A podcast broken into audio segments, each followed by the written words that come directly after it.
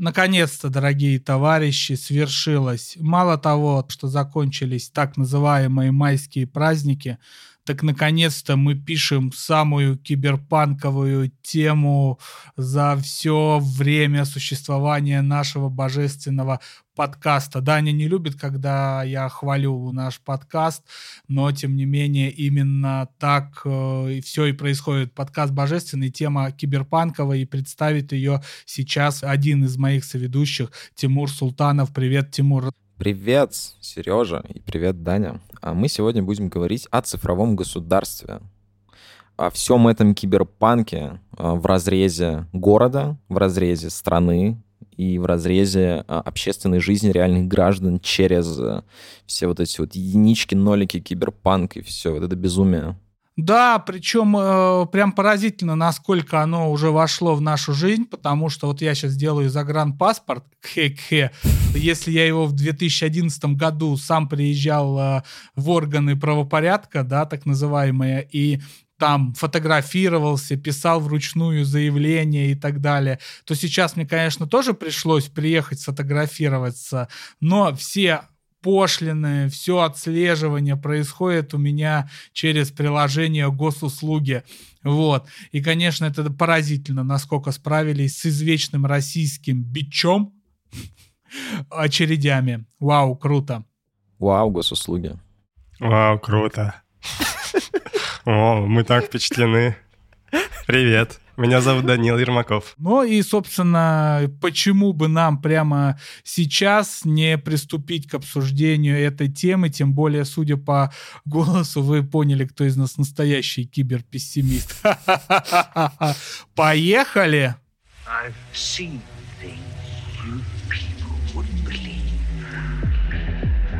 Privacy and safety need to be built into the metaverse from Телеграм тоже договорились. Работает же. Очисти свой мозг. Они не отвечают репутации за свои слова, а значит могут оказаться провокатором. Дорогие друзья, все последние месяцы мы часто рассуждаем на тему о России, которую мы потеряли. И я даже в дисклеймере нашего эпизода тоже про нее поговорил, о России 2011 года. Я предлагаю не останавливаться и продолжить говорить про начало 2010-х, когда в России, собственно, цифровое государство появлялось. Но перенесемся в наши дни. Ребят, вы довольны, что электронное голосование распространилось на выборы всех уровней, и теперь, в принципе, все голосование в России — за президента, за Государственную Думу, за губернаторов и так далее будет проходить в электронном виде. Сереж, у меня про это огромнейший блок вообще, не хочу его затрагивать сейчас, но в целом нет. Вот, а я просто помню, и теперь мы снова перенесемся в начало 2010-х годов, когда президент Медведев вместе с айфоном вводил в России так называемое цифровое государство, и была даже идея цифрового правительства, да. В одной руке был iPhone, в другом Twitter, а сейчас нет ни iPhone ни Твиттера. Будет только цифровое государство с э, российским блокчейном. Сейчас в обеих руках скрепы у него. Э, да, но это ладно. Тут интересно, что госуслуги стали формироваться, вот как этот проект, его стали строить. Ну, во-первых, понятно, что в него никто не верил, разворуют деньги на самом старте и не будет никаких госуслуг. А тем не менее, это достижение 2010-х годов, что у нас э, есть эти самые госуслуги. Это первое. А второе, я что вспоминаю из того времени, казалось, что Россия догоняет. В Эстонии уже выборы все проходят в электронном виде, в интернете. В России так никогда не будет. В России теперь все выборы проходят в интернете. Вы довольны? Хочется спросить тех, кто переживал, что в России до сих пор голосуют галочкой на бюллетене. Вот, это мое маленькое видение было призвано указать противоречие этого самого цифрового государства, в том числе и в России. Но на самом деле мы тут так распределились, что за российский контекст будет во многом отвечать Тимур, в этом эпизоде, а мне хочется поговорить все-таки об интернациональном контексте. Потому что что мы знаем о, опять же, мире и России начала 2010-х годов? Это время, когда наконец-то интернет и связанные с ним сервисы на его основе, те же самые запрещенные в Российской Федерации Facebook и Twitter, стали считать инструментами свержения правительств и революции, как, например, произошло в 2011 году во время арабской весны в Египте. Вот. Это, в общем, время, когда считалось, что вот все, теперь социальные сети не позволят состояться никакой тирании. Uh, утверждение тогда многими воспринималось более чем спорное, но тем не менее вера тогда была очень большая, что мы здесь власть, мы были на болотной, придем еще, и какая-нибудь успешная группа с мемами, э, паблики тогда появились с мемами во ВКонтакте, казались подлинной силой, твиттеры и так далее. Вот. И на этом фоне разгорелся, конечно, великий скандал, который устроил Эдвард Сноуден. Когда вдруг всем сообщил, дорогие друзья, а вы знаете, что первая демократия в Америке следит вообще за всеми своими гражданами посредством этих самых социальных сетей и этих компьютеров. Я очень хорошо помню 13 год, у нас еще тогда не все бюджетники были обязаны пользоваться госуслугами, еще сохранялось а, гигантское царство приватности, недоступное никакой слежке, и поэтому в 13 году у нас несколько месяцев не замечали происходящий на Западе скандал со Сноуденом, пока Сноуден наконец-то не приземлился в Шереметьево, и не заметить это уже было нельзя. Вот. В сухом остатке на повестку встал вопрос о том, что государство за нами следит, за нами наблюдает, и наблюдает она через удобство. Опять же, я не хочу говорить в своем блоке про российское государство, здесь вот, ну, проще простого ринуться в обвинение российского государства, но ведь мы же понимаем, что, во-первых, все государства разные, и, соответственно, отношение к этим технологиям тоже разное. Вот хочу обратить внимание и вас, дорогие соведущие Тимур и Данила, и, соответственно, наших слушателей, на книгу, которая вышла, кажется, в конце прошлого года, ее перевели на русский язык, это толстенный фолиант, но, как мне кажется, который будет, по крайней мере, не безинтересно полистать, не говоря о том, что почитать многим из нас. Книжка называется «Надзорный капитализм» автор ее гарвардский профессор э, Шашана Зубов. Как мы понимаем, происхождение она имеет из наших краев, но предки давно жили в США. Вот. И что она указывает в нем? Капитализм благодаря интернету вошел и государство вместе с ним в новую стадию развития, когда слежка и контроль за человеком и сбор материалов о нем становится главным капиталом главной вещью, которую можно продавать. Но не просто продавать, а влиять на человека. Оказалось, что если раньше, мы же это в первом эпизоде разбирали, этот великий пример, что если бы не было радио, то не было бы там сталинизма и гитлеризма, то сейчас э, все гораздо тоньше. Если раньше была пропаганда лобовая, там один фюрер, один э, народ, один рейх, да, то э, сейчас все тоньше сбор информации идет через все эти самые удобные сервисы, которые продаются вам как удобство, а в результате собирается вот это огромное, гигантское биг дата. Биг дата с демотиваторами и мемчиками, типа, которые являются инструментом пропаганды, в том числе. А если бы не было телевизора, не было бы путинизма? Если бы не было камня, то не было бы. Знаете, вот насчет путинизма хорошее замечание, Данила. Да, действительно, но просто путинизм это политический режим прошлого века.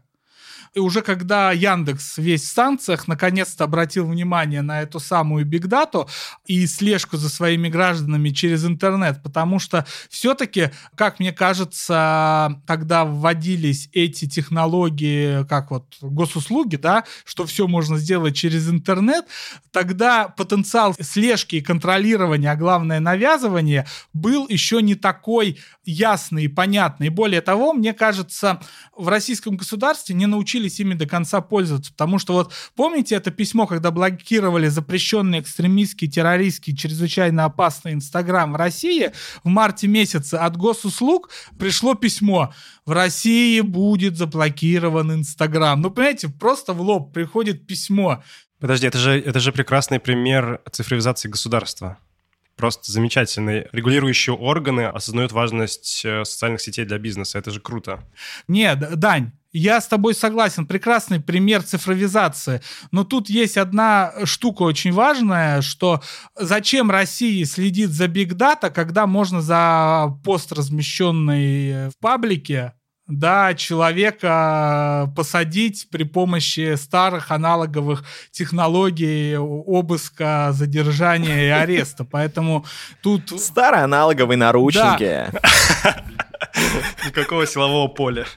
Да, если мы коснемся российского цифрового государства, то мы вдруг такие, о, господи, оно ж реально выглядит как клоун с шариками, от него только удобнее. Ну да, оно в руках, наверное, не очень хорошего политического режима, но в целом так много удобств uh-huh, от него, uh-huh, да? Uh-huh. Вот. Я просто к тому говорю, что в целом мы находимся в ситуации, когда удобство в интернете это и кнут, и пряник, короче. Да, это и кнут, и пряник. Ну, как всегда говорили, нет ничего бесплатного, нет бесплатной медицины, нет бесплатного образования. За это всегда чем-то платят. Вот. А мы сейчас платим за эти удобства своей приватностью. На самом деле интернет это место, где, ну, как бы ты ставишь крест на своей приватности, это входит в пакет использования интернета. Хотя еще недавно, еще лет 10 назад казалось, что анонимные пользователи в Твиттере могут устроить революцию. Вот такие дела.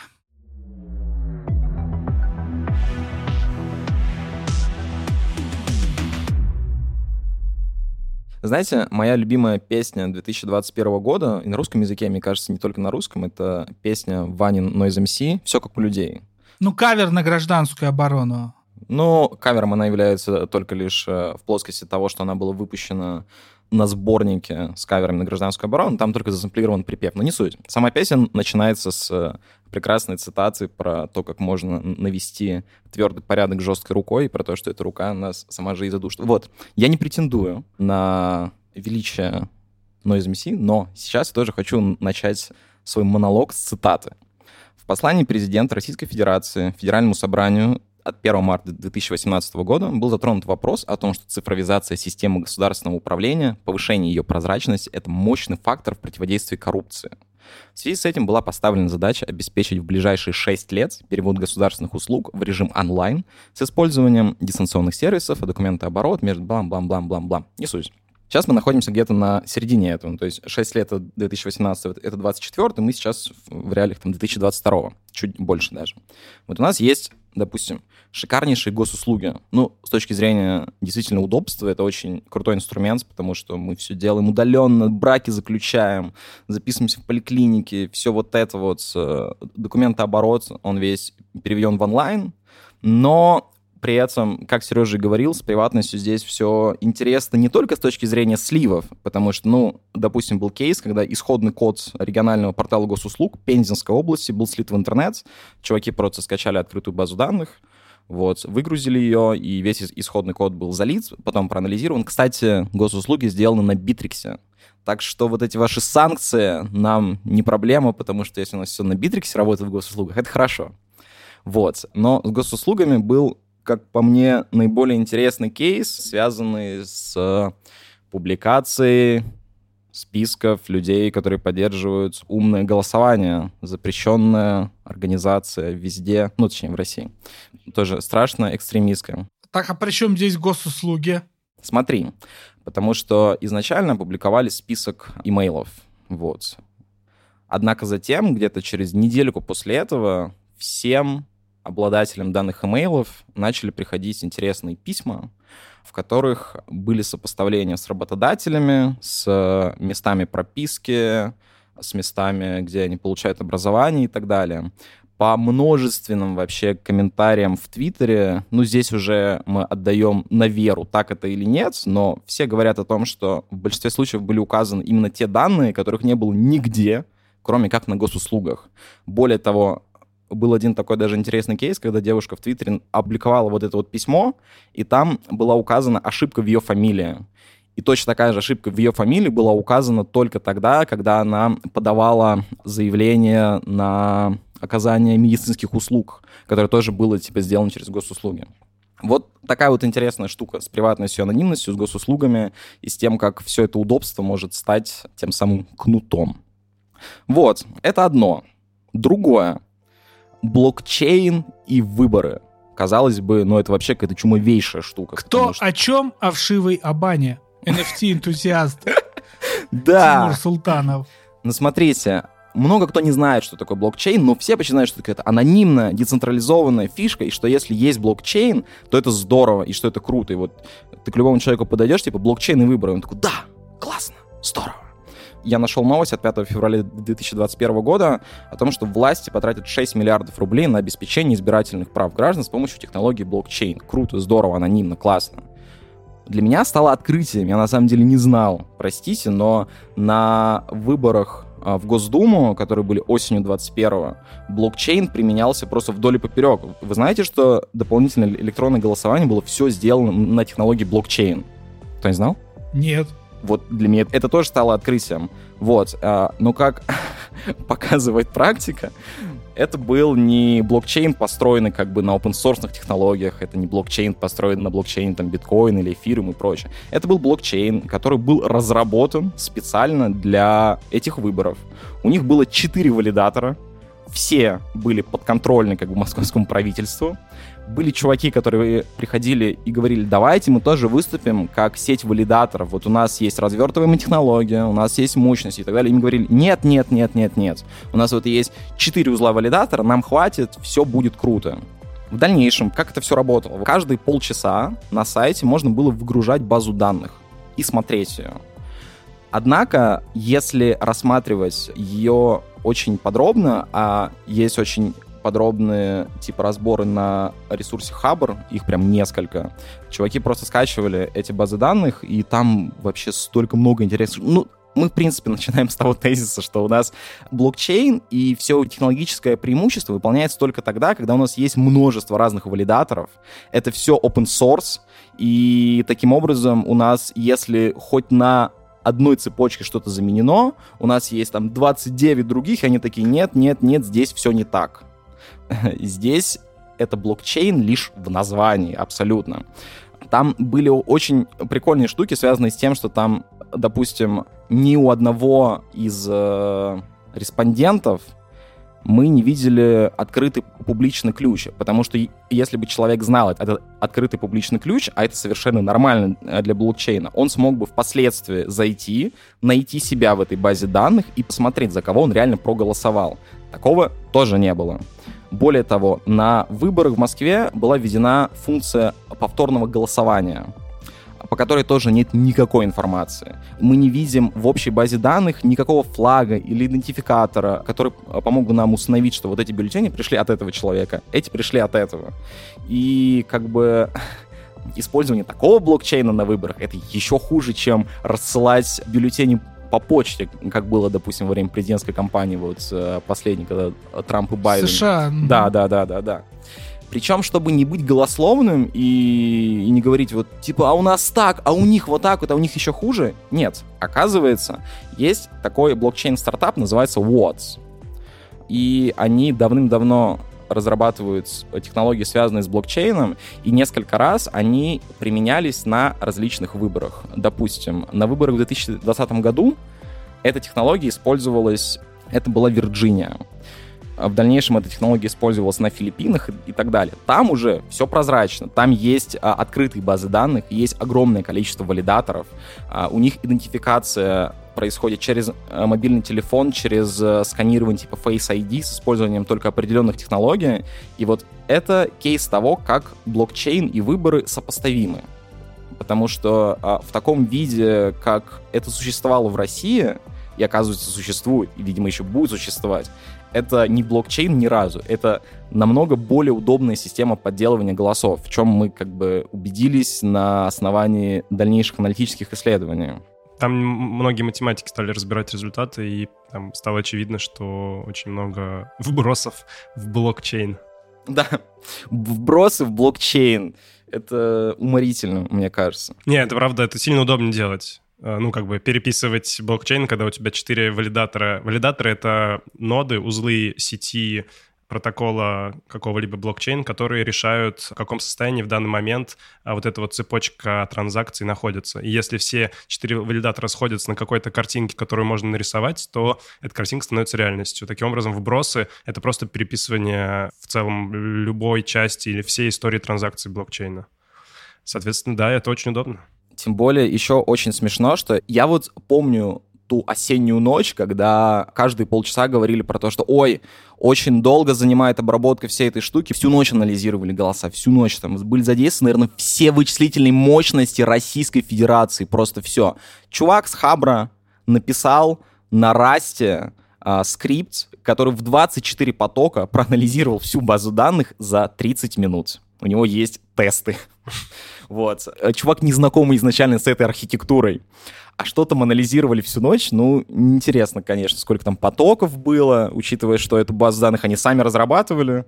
Мы свалились в критику электронного голосования. Нет, мы свалились в обсуждение цифрового государства.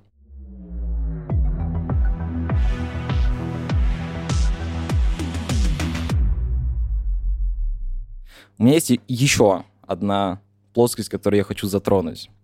Вы знали, что, оказывается, был огромный законопроект о цифровизации российских тюрем? Ну, что-то такое слышал. Который, собственно, начали вводить после полномасштабных расследований Владимира Осечкина из проекта «ГУЛАГу нет», вот, э, после интервью у Ксении Собчак и также после большого документального фильма у Юрия Дудя. То есть совсем недавно? Ну да.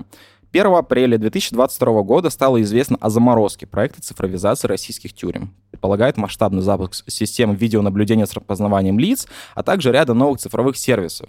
Сейчас говорят, что это все связано с санкциями, потому что большинство систем, которые хотели внедрить, были от зарубежных поставщиков, и что сейчас вот так вот это все не работает. Как удобно. Ну, конечно, по одной камере же заказывали, на складах ничего не было. По, по одному процессору, по, по одной камере, по одному микроконтроллеру в каждую тюрьму по отдельности. Ничего же не лежит. Поэтому сразу, как только апрель, все, все-все кончилось. Здесь, оказывается, есть э, еще более смешная штука, потому что, оказывается, 25 ноября стало известно о критическом отзыве Министерства цифрового развития связи массовых коммуникаций РФ в отношении плана цифровой трансформации там, в СИНа на сумму 25 миллиардов рублей. Там сказали, что программа не соответствует методическим рекомендациям, утвержденным Президиум прав комиссии. То есть есть две абсолютно разных версии, почему это заморозили. Но ее как вели, так и сразу же типа реджектнули из-за того, что сначала слишком дорого, а потом еще, оказывается, у нас нет правильных поставщиков. А у меня есть третья версия. Это сливы многогигабайтных архивов видео с пытками из ФСИН. Тоже похоже на правду. Да, что-то как-то невесело звучит это все. Такое чувство, что цифровизация государства — это прям какой-то киберпанк э, на той чаше весов, где он страшный, опасный и эксплуатирующий. Есть же много всего другого. Эй, энтузиасты. Есть много всего другого. Например, допустим, российские банковские приложения — это 10 из 10. Ну, то есть финтехи, Россия... Но это не цифровизация государства, это цифровизация коммерческих структур. Нет, кстати, Банк России очень-очень-очень цифровизирован. Ну, если мы используем это слово, когда работал в финтехе, взаимодействовал с многими сервисами, они, конечно, часто очень неповоротливые и страдающие всякими болячками старости или какой-то плохой архитектуры, но, тем не менее, там все прям так нормально. Если ты, например, кредитная организация, то чтобы выдать кредит, ты должен пройти несколько этапов взаимодействия программного с Банком России, там проверить этого человека на кредитоспособность. Прежде всего, ты должен точно не влететь в финансирование терроризма, то есть проверить этого человека по базе террористов. Все это происходит автоматически в цифровом, как вы говорите, формате.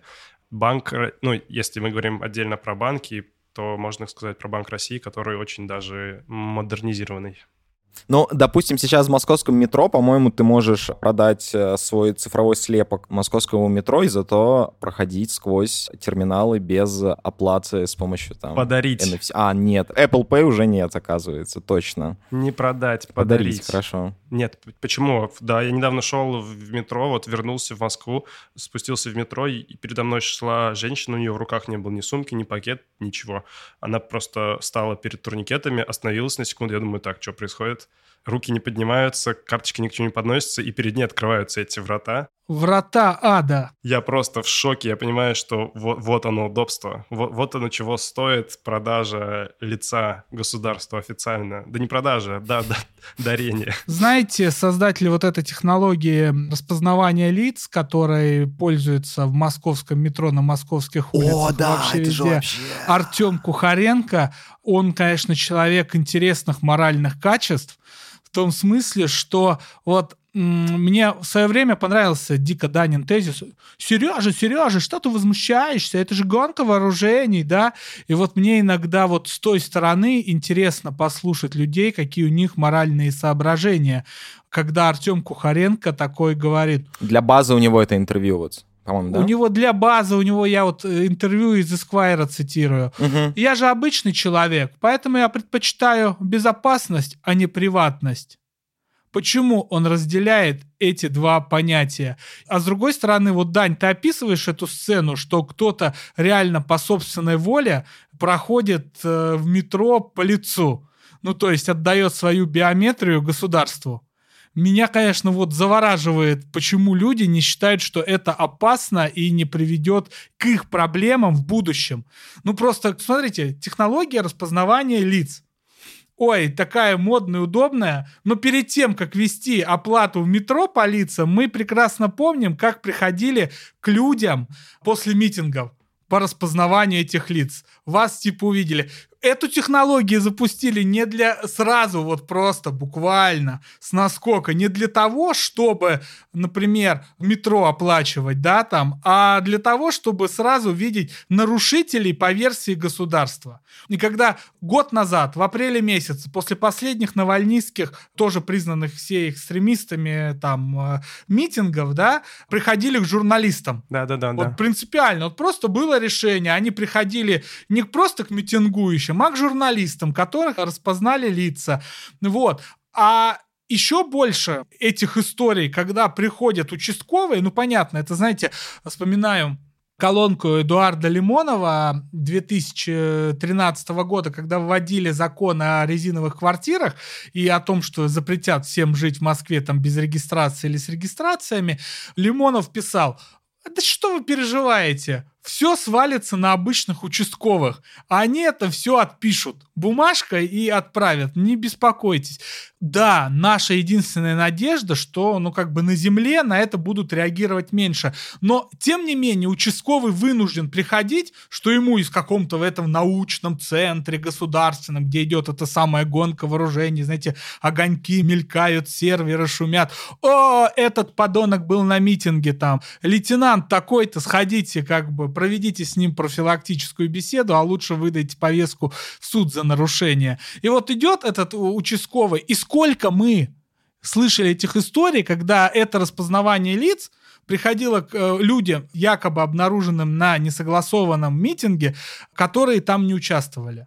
Все государства концлагеря, как пела группа Пурген. Я с точки зрения слежки и вот этих всех цифровых технологий не хочу утверждать, что мы живем в самом большом концлагере. И тем не менее, когда введена эта технология слежки по лицам, ну, слежки за людьми на улицах, никто не посчитал, что это реальная причина, как бы выходить на улицу и по-настоящему митинговать. И это плохо! Вас лишают приватности. Но нет, что мы видим? Артем Кухаренко. Я обычный человек.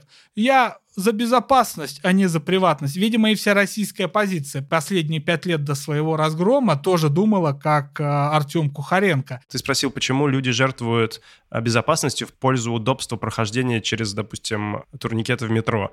И это же вечная дихотомия безопасность и удобство. Ну, как знаете, можно на дверь повесить э, 10 замков, сделать ее э, железной, толстой, будет супер безопасно, будет сложно ее открывать э, и не знаю, двигать, потому что она огромная, к примеру. А здесь э, довольно смешной такой пример, что, в принципе, э, такой уже э, маленький шажок в удобстве, ну, то есть, когда карту прикладываешь, вроде и так отлично, которая автоматически выполняется, но люди идут дальше, потому что, в принципе, мне кажется, это иллюстрирует то, что нету понимания ценности вообще всей этой биометрии, данных, да кому они нужны. Знаешь, я бы сейчас бы покачал такой головой и сказал, Даня, ты, как всегда, просто превосходно прав. Но знаешь, Год назад мы наблюдали буквально ковидные бунты из-за нежелания прививаться. Вот казалось бы, да, что такого? Тебя уколят э, какой-то, ну, там, вакциной того же самого государства, и ты вроде как не заболеешь, и получишь при этом массу удобств. QR-код, там, возможность проходить музей-гараж какой-нибудь, бабушка-пенсионерка сможет сходить на выставку современного искусства. Мгм. Вот. Так, так, так. Но в результате мы получили реально мощнейшее антиковидное движение. Оно было настолько мощным, что государство так и не решилось вести по-настоящему обязательную вакцинацию. И сейчас эта тема по понятным причинам ушла на задний план, но мы до сих пор не знаем количество непривитых в России людей, которые отстояли свободу своего тела.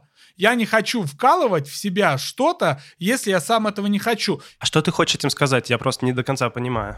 А я не понимаю, почему те же самые люди считают возможным расплачиваться своим лицом и считают, что отдавать свою биометрию государству это безопасно. Я тоже не понимаю. У меня есть представление про ковидные вакцины, ну, я для себя так объяснял, я объясняю до сих пор, что а, людей десятилетиями воспитывали в режиме того, что никому нельзя верить. Все страшно, колоть нельзя, вакцины начали с Запада, в принципе, разрабатывать, там они появились раньше. И в целом появилась вот эта вот тема про чипирование. А потом, когда появились вакцины в России, ну, как бы отлично экстраполируется мысль, что верить и им тоже нельзя тем, кто говорил, что никому нельзя верить, им тоже, получается, нельзя верить вот в этом вопросе. Вот все. Но здесь вопрос, почему можно верить и отдавать свои данные, в том числе биометрию, там, слепок лица цифровой московскому правительству, я не знаю. Опять же, я прихожу к выводу, что это все кажется совершенно неценным, неважным. Ну, потому что это разная грань. Вот а, есть э, убеждение, которое существует, мне кажется, очень давно в России, что вот лучше ничего не колоть случайно, потому что от этого может быть еще хуже. И если здесь мы а, всего лишь типа фотографируемся на 3D-камере, то здесь мы вкалываем что-то к себе под кожу, что может быть страшно. И это действительно самая смешная штука, что когда в первый раз за долгое время начинали говорить то, что действительно нужно сделать, все таки нет, это тоже неправда. Вот тысячу раз было неправда, это «Мальчик и волки» или кто там. Мальчик и волки, Вот да. это вот такая же штука. Я вот хотел еще пример привести к вопросу о том, сколько стоит э, приватность перемещений по Москве в наземном транспорте, допустим. Э, В прошлом году ввели э, классную штуку, на первый взгляд, бесплатные пересадки в наземном транспорте, троллейбусы, автобусы, трамваи по карте «Тройка». И писали, что можно в год экономить примерно 11 тысяч рублей, если пользоваться. Есть один нюанс. Э, Нужно привязать карту «Тройка» к своему аккаунту в приложении «Московский транспорт», который подключен по номеру телефона. Я не знаю, честно говоря, у меня его нету. Возможно, там нужно ввести имя, фамилию. Самое будет вообще классно, если там нужно госуслуги подключить или паспортные данные ввести. Да наверняка. И получается, что если мы разворачиваем это задом наперед, то э, стоимость приватности перемещения в общественном наземном транспорте в Москве стоит 11 тысяч рублей в год. 11 Ну, тысяч. есть, понимаете, я плачу 11 тысяч рублей, чтобы никто не знал, на какой автобус я сажусь, как я перемещаюсь. Не, с перемещениями правда круто, потому что, допустим, когда были ковидные ограничения, вот э, был такой московский сервис Уилли, который позиционирует себя как типа бизнес-такси, и их выжили с рынка. Потом основатель давал интервью, э, в котором он сказал, что в связи с ковидными ограничениями нас э, заставляли передавать абсолютно все данные о перемещениях пользователей, а Уилли, как бы, так как это премиум такси, то там и другая группа пользователей, вот, и Уилли просто ушли с рынка, по-моему. Нет, на самом деле очень классный маркетинговый кейс, который состоит в том, что ты как помнишь, Google, Google, вот это вот, Да-да-да. то, что ты рассказывал, пришли не совсем к той компании, их просто несколько. Я общался с ребятами из Вилли примерно в то время. Они очень здорово на этом сыграли, действительно сказали свое твердое «нет, мы не будем делиться», но заморозили активность другой компании, не не той, которая отвечает да, за компьютеры и сервис. А, прикольно. Но завершить вот эту часть про московский транспорт и приватность я хочу все-таки описанием, особенно для тех слушателей, кто не бывал давно в Москве или не бывал вообще, а те, кто бывал, узнают сразу.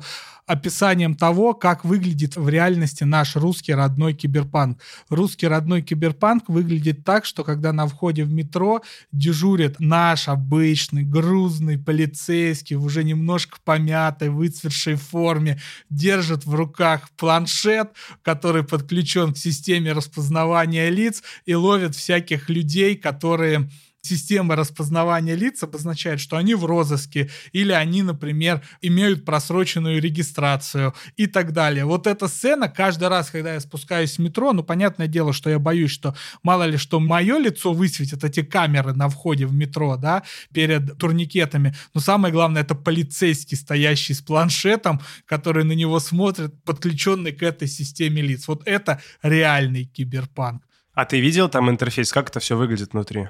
Как в игре Battlefield 4. Это выглядит как подключение к камерам, и они просто обозначают это. Там прям такие прямоугольнички вокруг людей, и он так смотрит на толпу и их Да, да, себе. да, да. Помните, как во время социального мониторинга на второй волне ковида никто не мог из дома выйти, кого посадили на этот самый мониторинг, потому что вроде как даже распознавали на улицах.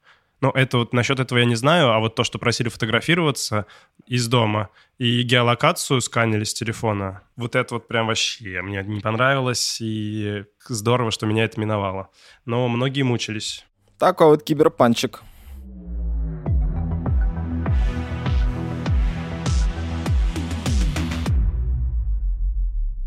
Как-то однобоко мы посмотрели с вами сейчас на цифровые государства и на вот это вот все. Понятное дело, что конкретно в нас это возбуждает много переживаний и ощущений, что мы под колпаком, что действительно приходится жертвовать приватностью ради безопасности мнимой. Мы тут не поговорили, к сожалению, про то, что есть одна еще штука в этом всем про сбор данных и доступ к ним. Ну, то есть одно дело, когда взламывают, как ты сказал, Тимур, какие-то сайты с результатами а, голосований или просто какие-то системы и сливают оттуда личные данные людей, а совсем другое — это когда люди, которые являются операторами этих систем и с ними как-то взаимодействуют по а, долгу службы, получают какой-то экстра доступ, знают слишком много про любого практически. Вот. Еще как пример, э, который я хотел привести, наверное, это система распознавания и отслеживания местоположения автомобилей, которая называется «Паутина». Это инициатива ГИБДД, которую они продолжают развивать. И вот я видел новость, что в 2022 году хотят распространить ее действие на все федеральные округа. Ну, и все это подается под соусом того, что мы хотим предотвращать угоны. Что, в принципе, наверное, в какой-то степени правда, может быть, даже в большей, потому что машины угоняют, и как только из одного федерального округа машина выезжает в другой, например, из Москвы, не знаю, в Тверскую область, то все, машину уже найти сложно. И, в принципе, в этом есть свой смысл, но кажется, что знать о том, где находится автомобиль, на кого он зарегистрирован, кто водитель, какой путь он прошел и вообще, когда он и куда ездит, это довольно такая большая ответственность. Ну, само знание само по себе. И в целом, э, так как это система ГИБДД, то, наверное, у очень многих людей есть доступ к этому. Что, опять же, вызывает э, вопросы, ну, наряду с э, тем, что где есть безопасность, ну, в этом, где есть удобство, где есть какая-то приватность. И получается как-то совсем грустно. У нас мы с вами все как-то негативно. А с другой стороны, ну, типа, тачку не угонят, здорово. Здесь еще на самом деле сразу же к тебе контрпример. Я просто тоже research ил систему фиксации ограничений по скорости. В общем, были проанализированы все камеры. Вот в некоторых регионах, там вот, допустим, Волгоградская область на 21% снизились ДТП в Рязанской на 18%. Ну, то есть а, они просто брали все камеры и анализировали, ну, типа, вот там 10 лет назад, э, условно, было в этом районе столько-то аварий, потом столько-то и столько-то. В общем, камеры работают э, на протяжении полугода года, а потом они перестают работать, и у тебя процент э, аварий становится точно таким же. Ну, то есть это хорошая ограничительная э, мера в том плане, что люди сначала боятся что-то делать, а потом оно перестает работать. Но с угонами угоны действительно снизились даже ну, без каких-то умных технологий распознавания, а просто с обычными камерами процент угона действительно стал ниже. Но на ДТП это в меньшей степени работает. Да, безопасные дороги — это вообще отдельная тема. Это градостроительство, урбанизм и правильное вообще, в принципе, конструирование дорожных сетей. Дело не, не в технологиях, там другие аспекты влияют больше.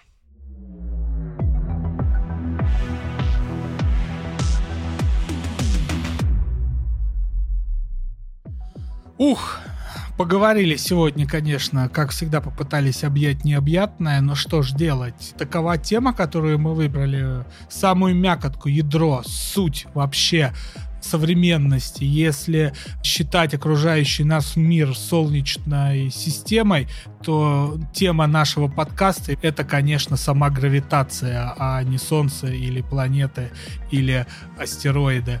Вот. И сегодня мы, конечно, поговорили о важном, о том, как государство уходит в интернет, входит в интернет не с точки зрения контроля за распространяемой информацией, а с точки зрения предоставления своих собственных услуг. Мы это называем, ну и все это называют цифровым государством, и вот мы об этом поговорили. Сейчас мы завершим эту запись, а я полезу в госуслуги приложение смотреть, что там со статусом выдачи паспорта. И черт возьми, как же это удобно. Крутяк. С вами был Тимур Султанов. Всем пока-пока. С вами был Данил Ермаков. Всем пока. А меня зовут Сергей Простаков. Я тоже говорю всем пока и напоминаю, что время всегда против нас и все государства концлагеря. Пока-пока. Ужас. Да.